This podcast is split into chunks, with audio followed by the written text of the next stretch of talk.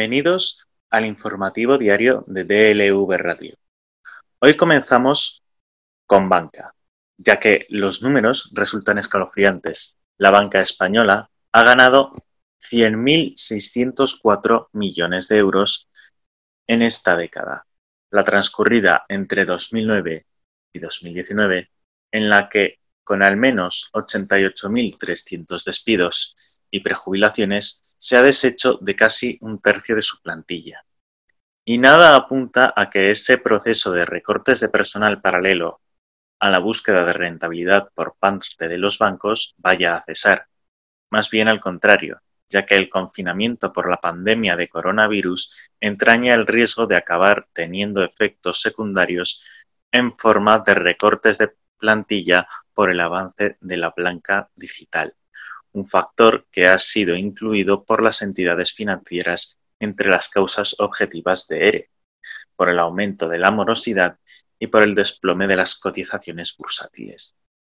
Estas incertidumbres convierten en un sector que ha descartado los ERTE por fuerza mayor con un inminente nuevo achique del empleo tras anunciar Within Bank en pleno confinamiento un ERE para despedir a 144 trabajadores un tercio de su plantilla de 475, el grupo tiene otros 1.045 en España, más 200 externos en su sede central, apenas dos meses después de que el Supremo se llevara por delante el negocio de las tarjetas Revolving al considerar, al considerar usurario su interés superior al 25%.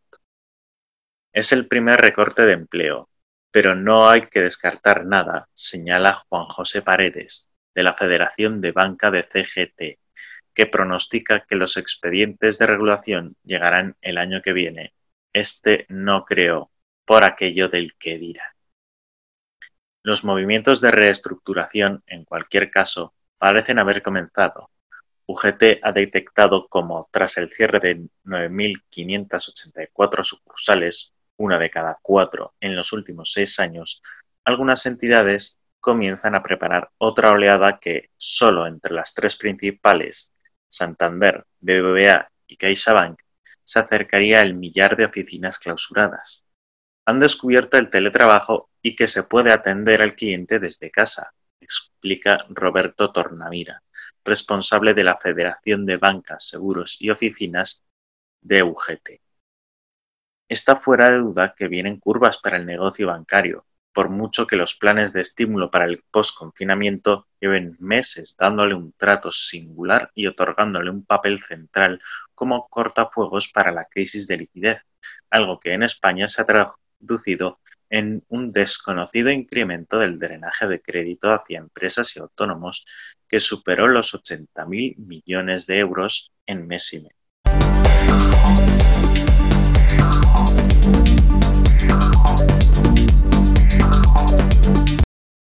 El 19 de junio de 2014, el rey Juan Carlos I abdicó en favor de su hijo, que desde ese momento tomó el rey el nombre de Felipe VI y se convirtió en el nuevo monarca de España.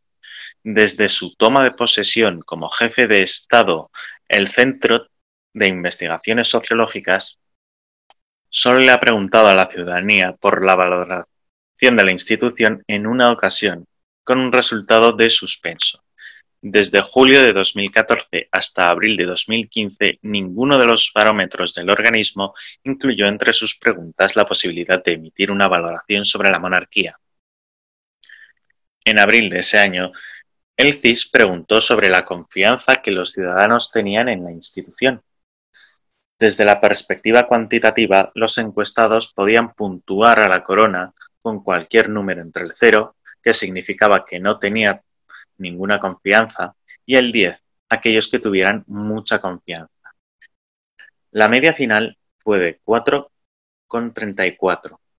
Desde entonces, ninguno de los barómetros del organismo ha vuelto a preguntar por este asunto. Este viernes se cumplen seis años desde la proclamación de Felipe de Borbón como Felipe VI, seis años de reinado en los que el monarca ha sido protagonista de decisiones y actuaciones que han podido generar cambios en la política pública. Desde partidos políticos, al menos, sí que se han puesto en varias ocasiones a la corona en la agenda pública en diversas circunstancias. Más allá de los valores republicanos o monárquicos de cada formación y de su defensa, Felipe VI ha sido el protagonista de momentos importantes en la historia reciente. Lo fue el 3 de octubre de 2017, cuando pronunció un discurso criticando la consulta celebrada el 1 de octubre en Cataluña, una actuación que para unos fue negativa e hizo perder legitimidad a una institución que debería de estar por encima de la batalla política, y que para otros fue acertada y contribuyó a atajar el conflicto en ese momento. Sin embargo, a pesar de, las situaciones, el CIS no ha vuelto a preguntar sobre la posibilidad de valorar a la monarquía en sus estudios, y, barómetro tras barómetro, la institución solo aparece de forma tangencial, como respuesta entre las percepciones ciudadanas sobre los principales problemas del país. Ni siquiera un 0,5% de los encuestados consideran que la monarquía esté entre los principales problemas. Y en una lista en la que Felipe VI compite con crisis económica, el paro, la sanidad, la educación o la corrupción, entre otros. En el último estudio, publicado este miércoles, Tampoco se pregunta por la valoración ciudadana de la monarquía, que representa el principal problema para el 0,1 de los encuestados, el segundo para el 0,2% y el tercero para el 0,1%, por detrás de preocupaciones actuales como el virus, los extremismos políticos o problemas derivados del confinamiento. El actual presidente del FIS, José Félix Tezanos, Compareció hace unas semanas en el Congreso para explicar su labor al frente del organismo. En la Comisión Constitucional también se refirió que se decidió eliminar este asunto de los estudios publicados. No bajaba solo la valoración de la monarquía, sino de todas las instituciones, también de los partidos, sindicatos o de los medios de comunicación. Esas oscilaciones llevaron a pensar que eran coyunturales, que el clima era volátil y que no ofrecía una información muy útil. En ese sentido, Tezanos defendió que se hacen preguntas sobre la monarquía fuera del CIS. Tenemos esa información y que los estudios del organismo también se incluye a la institución. En todas las encuestas del CIS se pregunta cuál es el principal problema y el que más afecta a los ciudadanos, y ahí sale la monarquía con cifras insignificantes.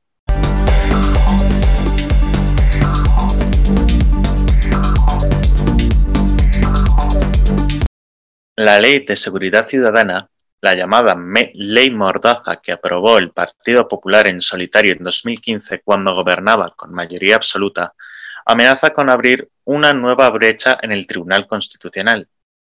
Tras una jornada de debate intenso, el Pleno acordó este miércoles sobre aplazar la decisión de la limitación de devoluciones en caliente de inmigrantes y de otros artículos de esa norma que ponen en trabas al derecho de manifestación o avalan cacheos preventivos.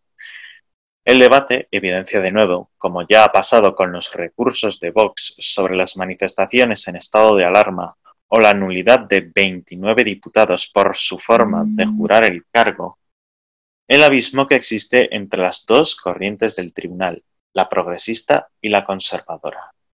Fuentes del tribunal confirman a eldiario.es que el consenso está muy lejos y no creen que pueda haber un acuerdo en la sesión de este jueves. Los magistrados tienen sobre la mesa la propuesta de sentencia del magistrado progresista Fernando Valdés, a quien correspondió por reparto. Sin embargo, su proyecto no convence al resto de progresistas que lo consideran insuficiente, ni tampoco a los conservadores, que no son partidarios de hacer grandes retoques al que fue proyecto estrella de Jorge Fernández Díaz en su paso por el Ministerio del Interior. Esa ponencia, que es solo un punto de partida, prevé limitar el alcance del artículo que ampara las devoluciones en caliente, la vuelta inmediata a Marruecos de los inmigrantes que entran por, por esta vía en España, y propone que únicamente estén autorizadas en caso de entradas masivas y violentas. La ley Mordaza avala las expulsiones de inmigrantes interceptados en las vallas fronterizas de Ceuta y Melilla sin identificación ni proceso administrativo, y por tanto sin la posibilidad de solicitar asilo.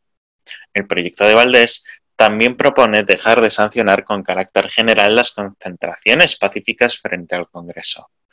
Los argumentos del ponente es que si no se está celebrando un pleno en ese momento y por tanto no hay riesgo de que se ponga en peligro el ejercicio de la labor parlamentaria, no hay elementos para prohibir un derecho fundamental.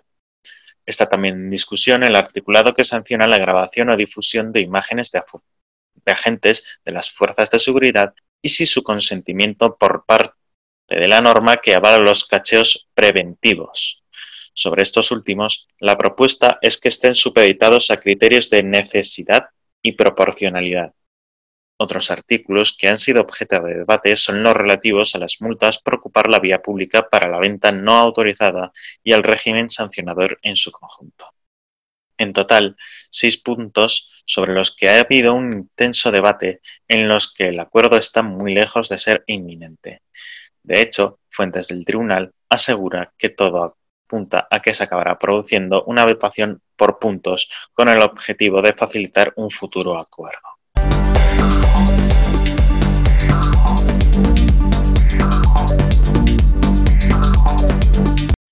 La estrategia de confrontación elegida por Pablo Casado en su relación con el gobierno de Pedro Sánchez no arrastra a los varones del PP, que a la hora de afrontar la reconstrucción en cada uno de sus territorios miren más la situación de sus comunidades autónomas, su situación económica y sus relaciones políticas con los otros partidos en los parlamentos regionales que lo que marca el presidente del PP desde la tribuna del Congreso de los Diputados. Y esto es lo que ha hecho desde el gobierno o desde la oposición los presidentes regionales hayan marcado unas líneas de actuación y unos discursos propios. Al margen de su pertenencia al PP, e incluso de si esos están más alineados con las, con las tesis del presidente de su partido o si se encuadran entre los que mantienen posiciones distintas a las que plantea Pablo Casado.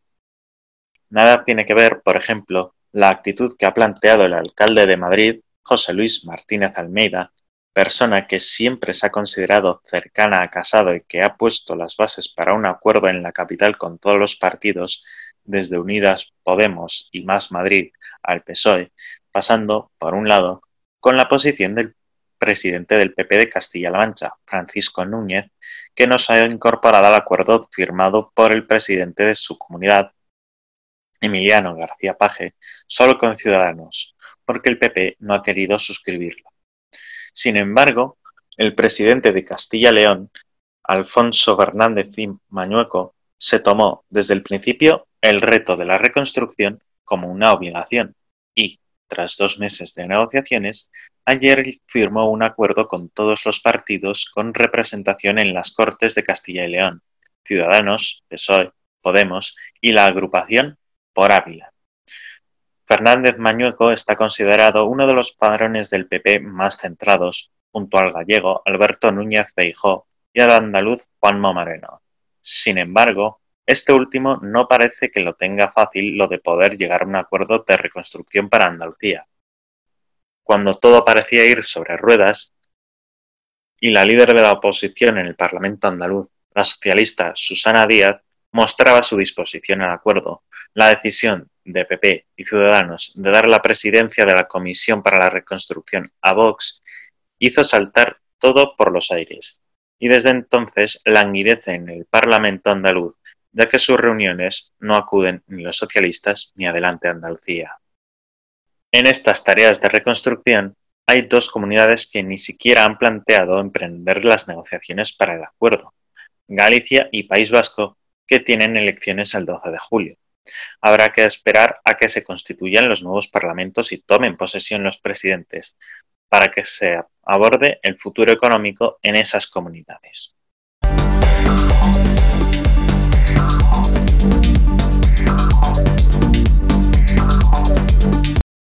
El turismo alemán, principal mercado emisor en Islas Baleares, vuelve a pisar el suelo del que, en el país germano, muchos consideran su decimoséptimo Bundesland.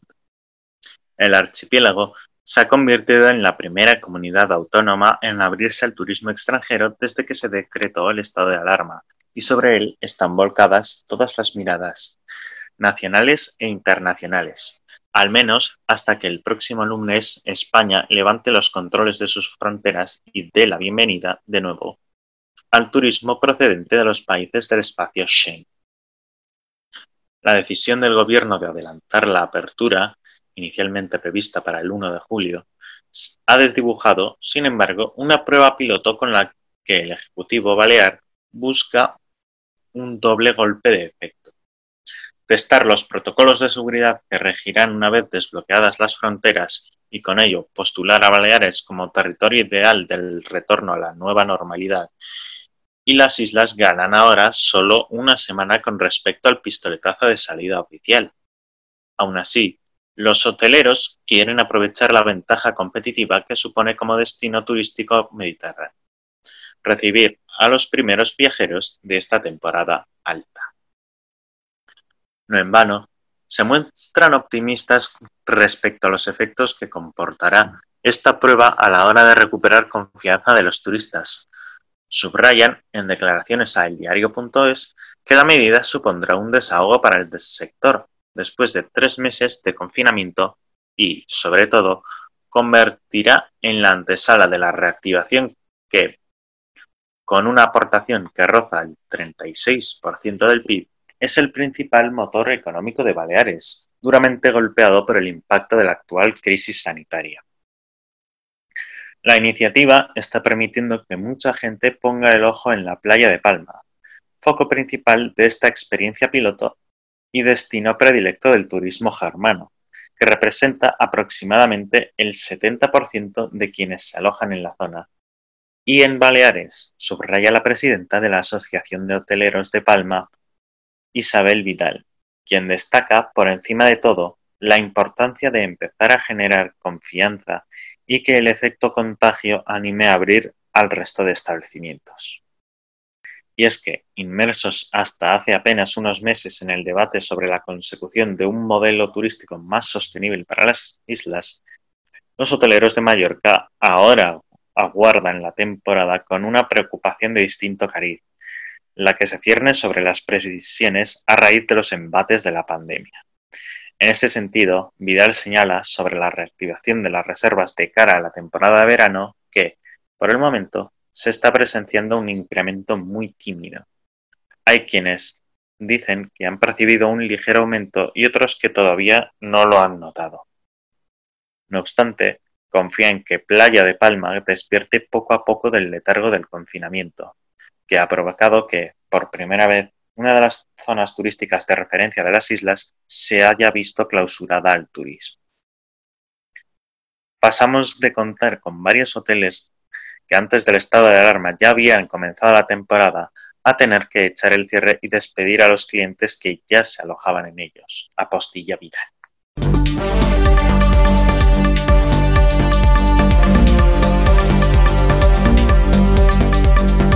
Y en el plano internacional, la trama ucraniana en la que Donald Trump amenazó al presidente de ese país, Volodymyr Zelensky, con retirarle la ayuda militar si no le ayudaba a ganar las elecciones de noviembre, fue solo uno de los episodios en los que el presidente de Estados Unidos se dirigía a un líder extranjero con ese objetivo.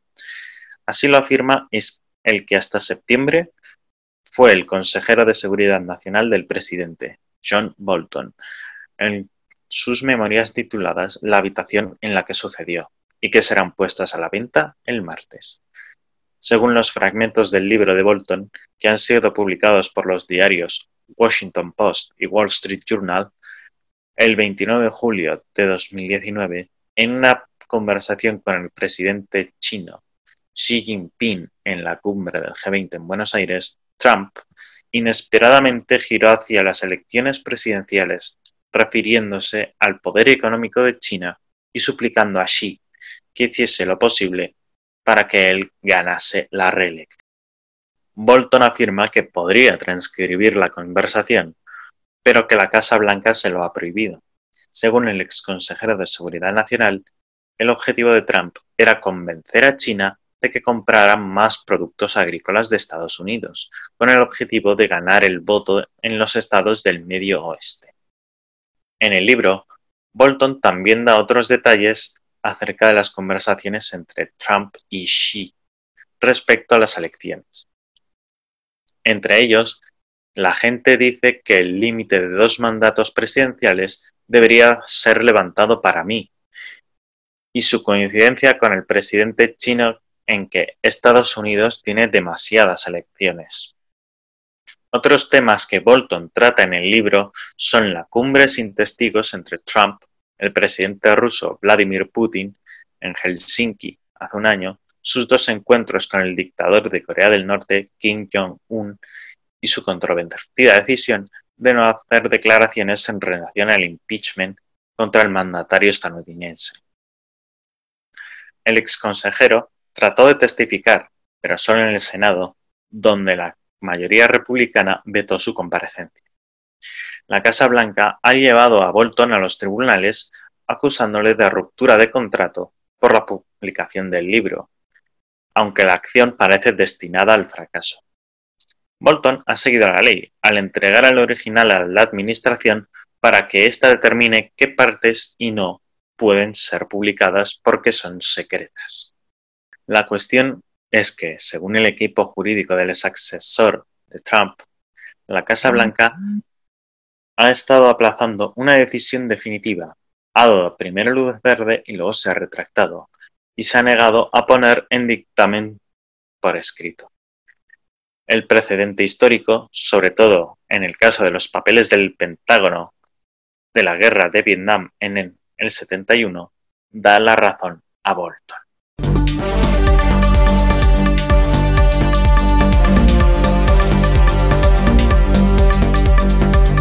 Los cerca de 700 habitantes de un bloque de viviendas de Gotinga, centro de Alemania, quedaron desde hoy en cuarentena tras ser verificados unos 100 contagios con COVID-19 en ese edificio, notificaron las autoridades del Land de Baja Sajonia.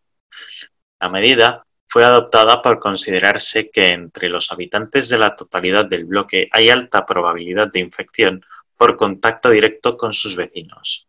Con ello, la tasa de contagios en la última semana en esa ciudad sitúa el 44,86 por 100.000 habitantes, es decir, rozando los 50 por 100.000 habitantes, tope a partir del cual se considera deben establecerse parámetros especiales. Este brote sigue detectado la semana pasada en siete bloques de viviendas del distrito berlinés de Neukölln, donde quedaron en cuarentena 370 hogares. Junto a esos casos entre edificios de viviendas se ha desatado la alarma asimismo en el país por las infecciones aparecidas entre trabajadores de mataderos y plantas de productos cárnicos. El caso más reciente se ha dado en Gütersloh, en el oeste del país, con 650 positivos, según alertaron ayer las autoridades sanitarias del Land de Renania del norte de Westfalia, donde se encuentra esa ciudad. Se estima que el cómputo de contagios podría ser superior, ya que en esa empresa cárnica, Tony's, han trabajado hasta 7.000 personas en los últimos tiempos. La planta quedó cerrada anoche, mientras se trata de identificar a todas las personas que hayan estado en contacto con los afectados, sean compañeros o familiares. Muchos de los trabajadores de la, planta cárnica de Gütersloh proceden de Rumanía y otros son de países de Europa del Este. Están alojados en pabellones de la propia empresa, en condiciones que reiteradamente se han denunciado como de hacinamiento. Los brotes y denuncias sobre la situación en mataderos alemanes vienen sucediéndose desde el inicio de la pandemia. En Coesfeld, asimismo en Renania del Norte de Westfalia, se cerró otra planta cárnica a principios de mayo al verificarse 129 casos de COVID-19.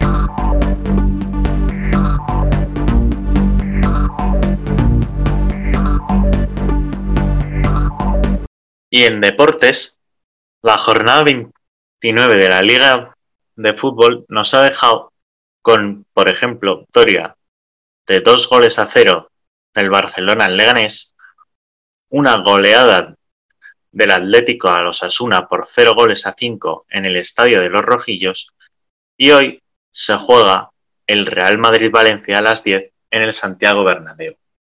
En el campo del motor, Helmut Marko ha, ha mostrado su desagrado por el hecho de que Renault haya podido hacer un test en Red Bull Ring, pista propiedad del equipo Red Bull.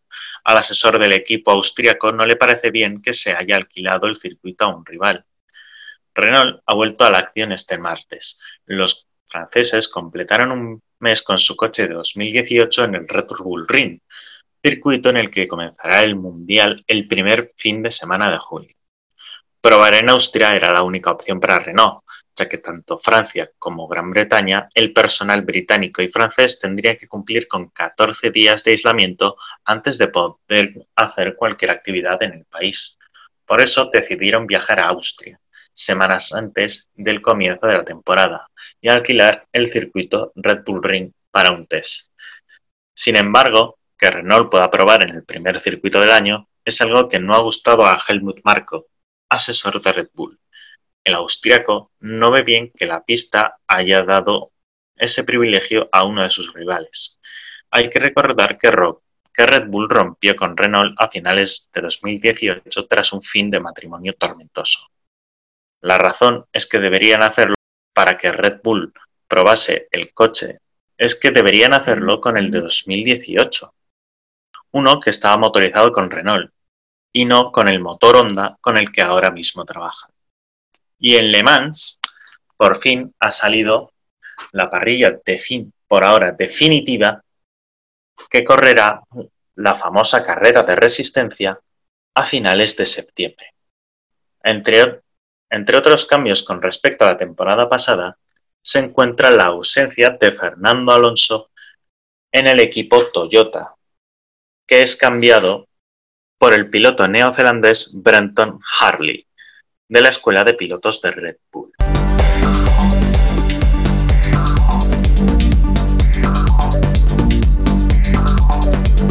Y para acabar, en la previsión meteorológica para el viernes 19 nos encontramos que las nubes al parecer ya están abandonando la península, con alguna nube en la zona del Pirineo, posibles precipitaciones en, en el Pirineo catalán y alguna nube aislada en la zona del Levante. Y así nos despedimos por hoy en el informativo diario de DLV Radio.